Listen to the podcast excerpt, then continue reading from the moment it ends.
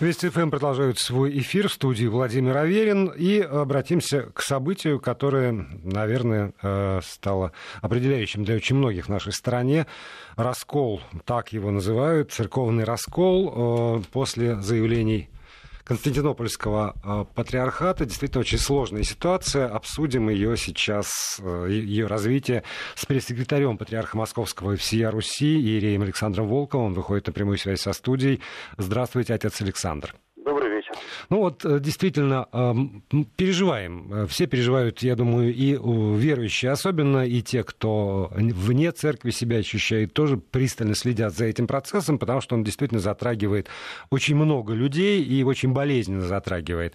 После тех заявлений, которые были сделаны Священным Синодом Русской Православной Церкви, естественно, возникает вопрос, не остается ли Русская Православная Церковь одинокой э, в своей позиции. Можно ли говорить о том, что сейчас, вот во всяком случае на вечер сегодняшнего дня, о том, что есть э, поддержка от других поместных церквей, заявления каких-то э, важных э, в православии, вселенском, в мировом православии людей, или пока, пока нет? Ну, по моему ощущению, говорить о том, что кто-то остался в одиночестве здесь, можно сейчас пока что скорее применительно к Константинопольскому патриархату, который действительно со своей поддержкой раскола, по ощущению, сейчас в православном мире остается э, в одиночестве и дрейфует куда-то э, в сторону. Потому что все поместные церкви либо высказали поддержку э, русской православной церкви, э, ну, либо пока э, свою позицию до конца не озвучивают. Но ни одна поместная церковь решительно и определенно не выразила поддержку действиям Константинополя. Даже, даже как-то наоборот, вот так аккуратно и насказательно никто их не поддержал. Ну, есть поместные церкви, которые пока молчат, действительно, есть такое.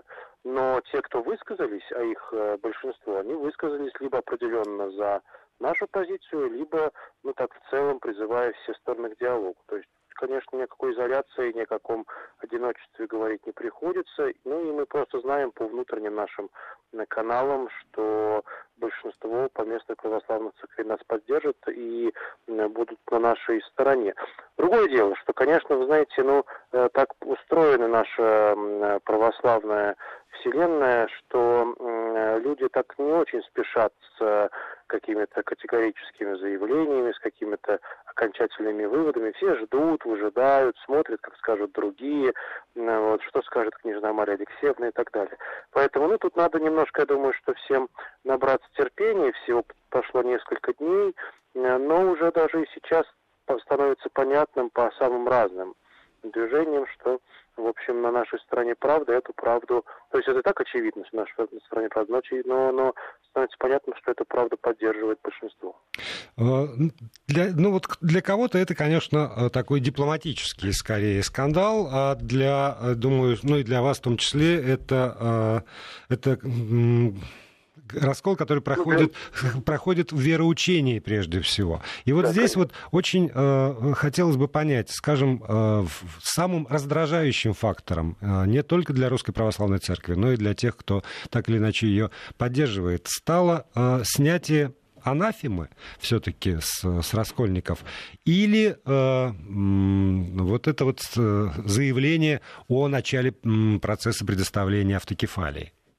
Конечно же, э, наверное, не было бы такой, э, э, ну, то есть совершенно точно не было бы такой жесткой реакции со стороны русской церкви, если бы не признание раскольников со стороны Константинополя, потому что все остальное это пока что заявления, это пока что такие намерения, которые, в общем и целом, Константинопольский патриархат уже предпринимает на протяжении некоторого времени, по крайней мере, начиная с весны, когда они э, начали некоторое такое официальное движение в эту сторону.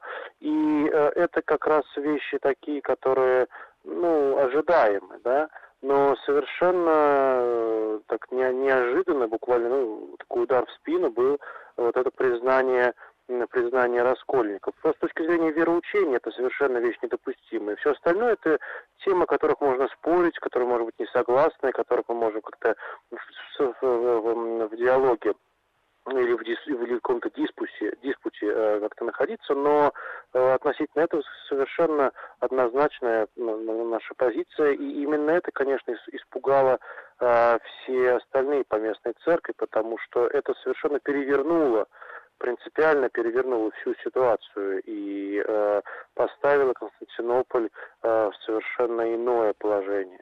Я почему еще об этом спрашиваю? Потому что, ну вот, на мой взгляд, один из возможных аргументов э, в этом споре, в этом противостоянии, это еще и апелляция к решениям э, самой Константинопольской церкви, в частности, вот, к решениям поместного Константинопольского собора 1872 года, который осудил э, филитизм как ересь, эту тенденцию в поместных православных церквах приносить общецерковный интерес в жертву национально-политическим что, собственно, э, мы видим на Украине, с какой точки зрения на это не посмотри, но именно, именно про это. Тем более, что э, апелляция к, к, к решениям этого собора, апелляция к осуждению филитизма как ереси была совсем недавно. В 2002 году патриарх сербский Павел, обращаясь э, к верующим и к священству в Македонии, как раз про это говорил, что этнофилитизм рождается из ослабленного сознания соборности церкви, является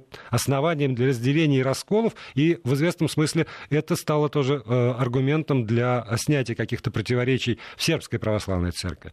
Это подобные аргументы, а, действительно вот уже э, богословские аргументы, каким-то образом привлекаются в, в дискуссиях с Константинополем? Ну вот в этом-то и заключается главная печаль, потому что действительно, как вы совершенно правильно сказали, Константинопольский патриархат сейчас действует не только вопреки каким-то общеправославным э, убеждениям, но и вопреки своим же собственным суждением, документом, заявлением и столетней давности, которых вы сказали, и совсем недавних, э, э, которым ну, даже я был свидетелем, когда патриарх Варфоломей еще несколько лет назад э, на синоксисах, на собраниях предстоятелей церквей прилюдно, публично осуждал раскольников, говорил, что единственный иерарх на Украине, с которой, единственная иерархия на Украине, с которой можно, можно они готовы вступать в диалог, это иерархия канонической Украинской Православной Церкви, ее глава митрополит Ануфрий, и э, все было совершенно очевидно. Документально все это подтверждено специальными письмами к патриарху Варфоломея. Что касается э, поддержки этнофилитизма, тут то же самое, эти осужди... это, осуждающие это документы были приняты в том числе и на так называемом Критском соборе, где э, очень отчетливо тоже об этом говорилось. Поэтому э, вот э, совершенно непонятно, почему сейчас могут себе люди позволить сами же себя опровергать и при этом э, считать, что так бы все нормально и это не вызовет никакого э, противодействия. Конечно, это все очень э, странно и, и необъяснимо, если бы не одна вещь. Если бы мы, не, к сожалению, не констатировали, что э, в настоящее время действиями и решениями Константинопольского патриархата движет не стремление к церковному единству, не какие-то христианские идеалы и представления о том, что нам, христианам, подобает делать, а совершенно четко выраженные политические э, аргументы э, тех людей, которые стоят за всем этим процессом. И послушный Константинопольский патриархат, послушный именно этим советам и указаниям, действует так вопреки своим же убеждениям. Ну, конечно, от этого можно только краснеть и стыдиться, но вот, к сожалению, так. Я завел разговор на эту тему, потому что, ну, вот понятно, что в публичном поле на уровне э, там, общественно-политических радиостанций, телеканалов, каких-то печатных изданий, э, весь этот конфликт э, подается, трактуется в терминах скорее светских и скорее дипломатических, скорее политических. И почти нигде я не видел как раз в, так, так, аргументации богословской, что, на мой взгляд, для очень многих людей было бы гораздо более естественным, гораздо более понятным и гораздо более убедительным аргументом в э, противостоянии, чем лексика дипломатическая которая, которая замылена, которая уже, в общем, в современном мире воспринимается, ну, скажем так, не, не, не сердцем, а только ну, да. рацио. Да. Ну, тут э, богословских аргументов предостаточно, и они все были выдвинуты и до сих пор выдвигаются. И в том заявлении, которое было принято Священным Синодом Русской Церкви вот на последнем его заседании в Минске, э, э, в этом заявлении содержится полностью вся богословская аргументация нашей церкви по отношению к тем действиям, которые предпринимаются Константинополем, и э, всякий, кто желает, может с этим текстом ознакомиться, он опубликован.